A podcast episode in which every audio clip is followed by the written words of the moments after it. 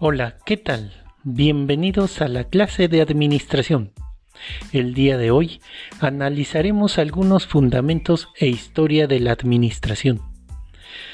Antes, veamos el origen etimológico de la palabra.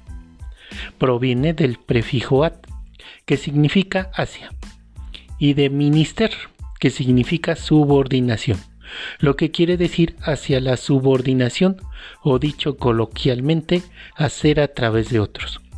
Su objeto de estudio es la organización social, la cual la definimos como un grupo de personas que interactúan entre sí en virtud de que mantienen determinadas relaciones sociales con el fin de cumplir ciertos objetivos.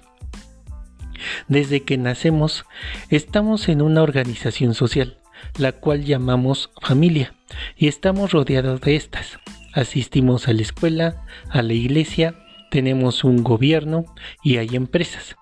Por lo tanto, la administración regula las relaciones entre las personas integrantes en la organización social. A través de la historia se ha llevado la administración.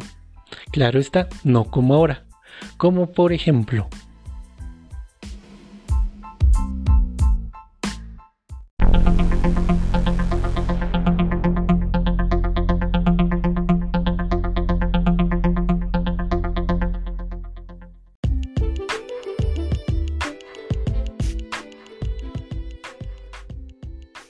Empecemos con la época primitiva. En esta época se organizaron en grupos los humanos, familias, tribus y clanes, coordinando esfuerzos y estableciendo una división natural del trabajo para satisfacer las necesidades básicas. Surgieron los líderes que dirigían las operaciones. Se convirtieron en civilizaciones, constituyendo conjuntos sociales y estructuras cada vez más complejos la organización social formada por una serie de instituciones que poseen autoridad y reguladas por normas. Algunas de estas civilizaciones fueron las que se conformaron en las culturas mesoamericanas.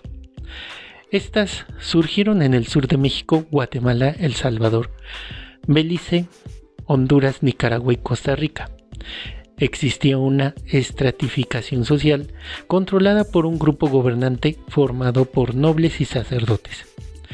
El resto de los pobladores, y acordes con sus características personales y nivel social, su forma de vida estaba regida por una religión politeísta y protegida por los ejércitos.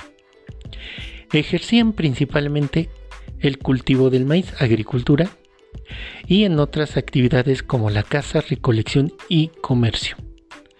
Hubo avances arquitectónicos, artísticos, matemáticos y astrológicos. Eran unas sociedades muy eficientes, con visión, respeto por la naturaleza y con una administración eficiente de los recursos.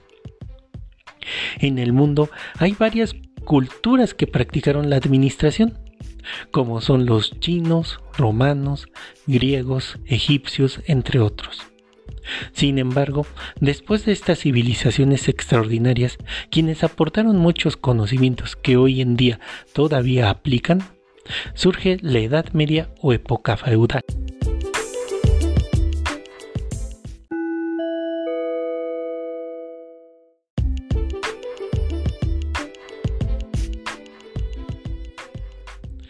La época feudal se caracteriza por un largo periodo de oscurantismo, debido a que no hubo avances de conocimientos nuevos. El señor feudal o propietario o dueño de la tierra y sus siervos, quienes le pagaban a éste por cultivarlas. Su desarrollo se ubica en Europa, entre los siglos IX y XV. Los señores feudales eran dueños de las tierras porque los reyes se las otorgaban las actividades administrativas estaban bajo su control y sujetas a su criterio. Los siervos se convirtieron en trabajadores independientes. Aparecieron los talleres, lo que dio paso a la revolución industrial.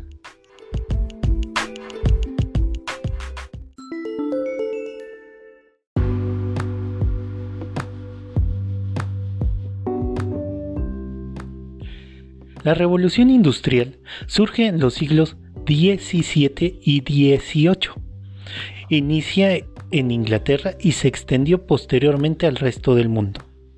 Aparece la máquina de vapor, el telar y el nacimiento de una nueva clase social, la burguesía, integrada por empresarios con un alto poder adquisitivo. También surgió la especialización.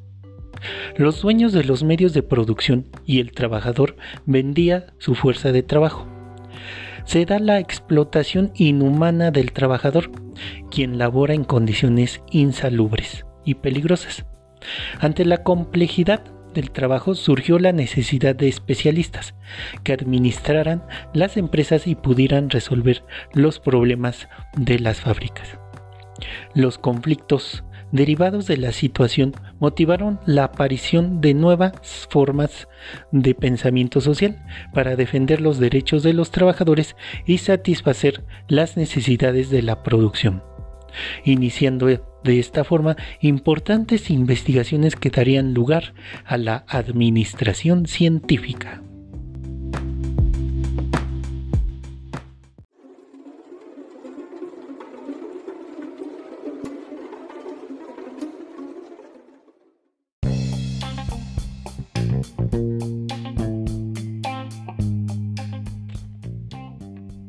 Y eso sería todo por hoy. A continuación, te enviaremos el material de refuerzo y la primera actividad de diagnóstico. Puedes imprimir la hoja o hacerla en tu libreta o bien en hojas blancas y entregarla en la fecha indicada.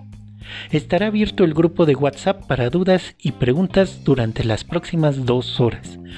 Cuídense mucho y hasta la próxima.